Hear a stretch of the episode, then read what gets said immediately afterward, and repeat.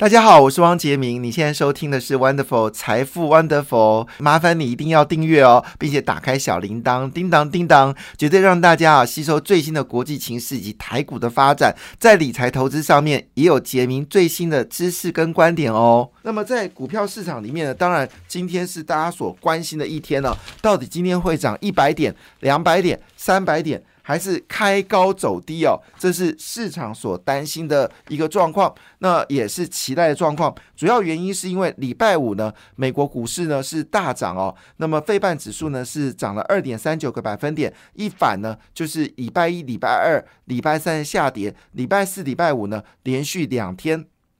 走高哦，那么道琼工业指数呢是上涨一点一九个百分点，指数位置呢回到了三万两千点哦。标准五百指数呢也回升到四千点哦，正式攻占四千点哦。那么上涨一点五三点，呃一点五三个百分点。纳斯达克呢则是。站稳了，站上了一万两千点哦，一万两千点整数关卡上涨了连二点一一个百分点，而非半指数呢也回到了两千七百点附近哦，那么上涨了二点三九百。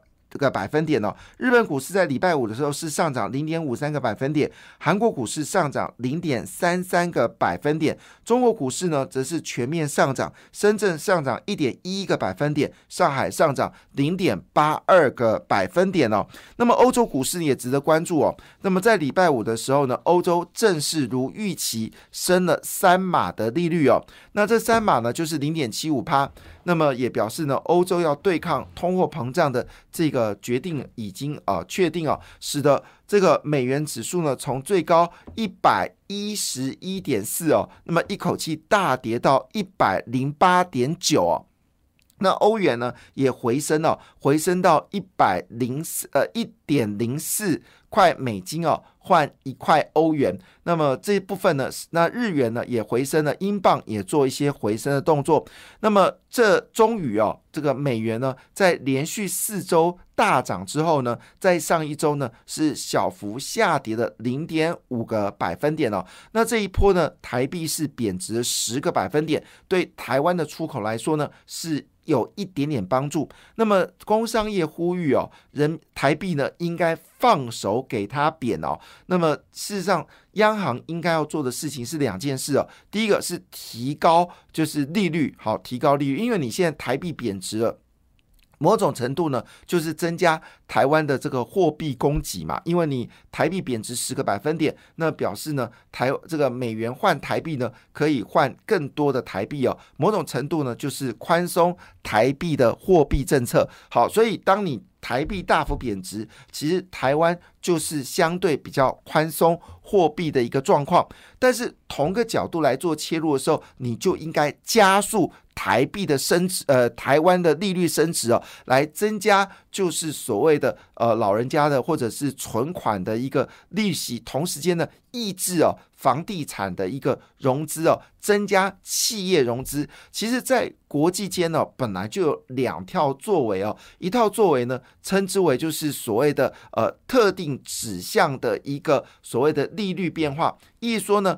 针对某个特定的产业，你的利率可以低一点点，但是针对某个产业而言的话，你利率呢是可以调高的。也就是说呢，其实全世界的利率的变化早就有多方的一个方式。举例说明，你可以把台湾的利率呢一口气升到百分之二，同时间呢，对于企业的放款利率呢，你可以调整为比如说一点五或者一点六个百分点。那这部分。有关这个利率的一个变化，当然是可以由央行以特殊的这个货币政策的关卡对银行做特定的融资，因为目前来说，央行仍然危机庞大的定存单，它是可以这么做的。意思说呢，银行央行呢可以对银行来做特定的一个窗口的补助，意思说呢，中间的利差会由央行来提供特定利率的补贴。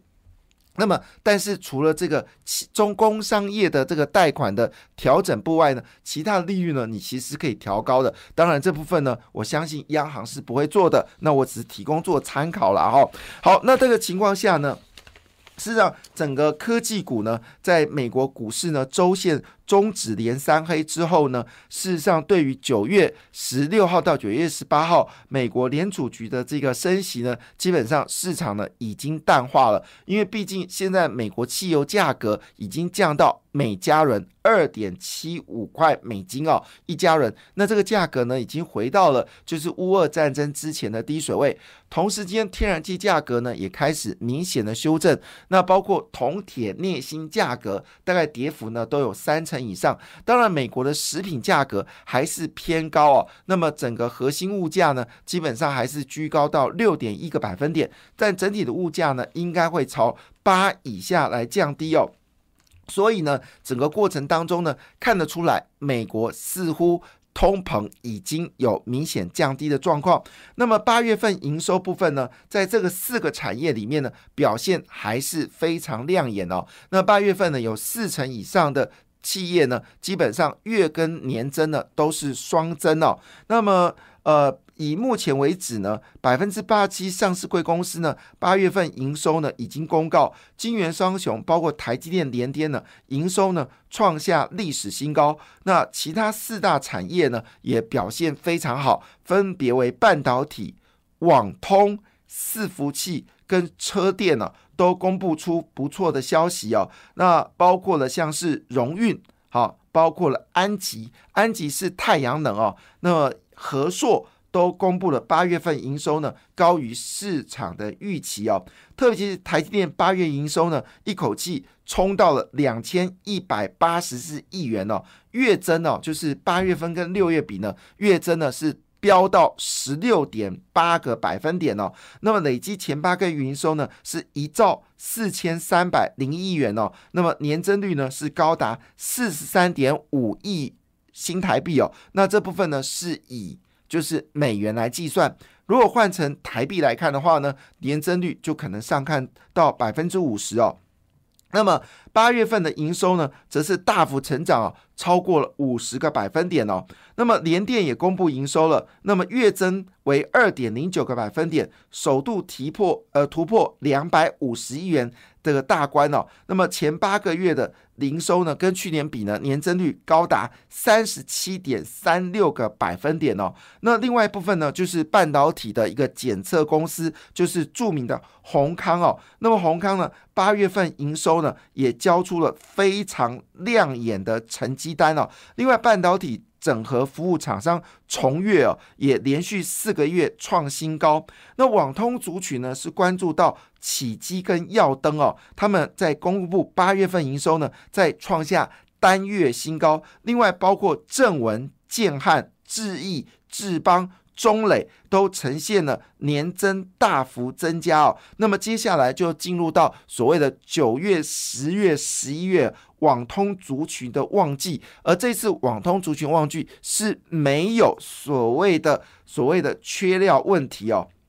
另外，广达的业绩也是非常好，那么八月营收呢月增呢月增哦月增哦是增加一成。另外，金相店呢也创下了历史同年同月。最高的记录哦，那么连接业大厂嘉泽呢，则是八月份的营收再创历史新高哦。所以整体而言，半导体、网通、伺服器跟车电呢，八月份都交出了亮眼的成绩单哦。另外一件事呢，iPhone 14的买气呢非常强劲哦，全世界都形成一个秒杀的状况，所以台股呢绝对会有。嘎空的一个状况啊，那投资人可以留意，包括人工智慧跟电动车哦，可能会形成一个主流的趋势，提供大家做参考。感谢你的收听，也祝福你投资顺利，荷包一定要给它满满哦。请订阅杰明的 Podcast 跟 YouTube 频道财富 Wonderful，感谢，谢谢 Lola。